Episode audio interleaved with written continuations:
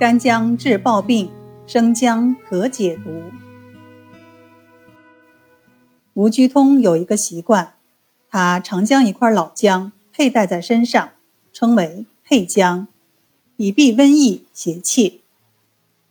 有一天，他在路边看见一个村妇面色苍白，昏倒在地，一旁的丈夫着急地捶胸顿足。吴居通上前询问，得知这春妇连日来泄泻，清晨突然昏厥。经诊脉，春妇四肢厥冷如冰，脉微细欲绝，诊断为寒湿泄泻导致的虚脱，因日晒而昏厥。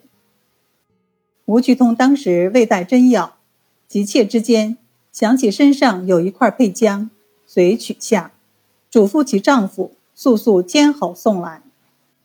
村妇服过药以后，不到一炷香的功夫，竟慢慢的睁开双眼。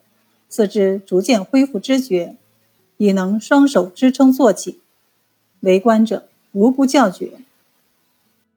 原来，吴菊通身上的这块配姜是一大块老姜加工成的干姜，可以温中散寒，正对此症。又一次，有一个富商，他的儿子十多岁，常吃鲜竹鸡，一年后形体逐渐消瘦。易燥，常昏眩，遂请吴居通为之诊断。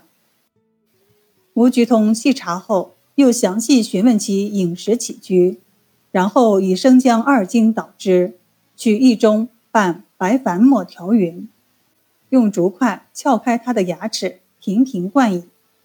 那孩子很快就苏醒了。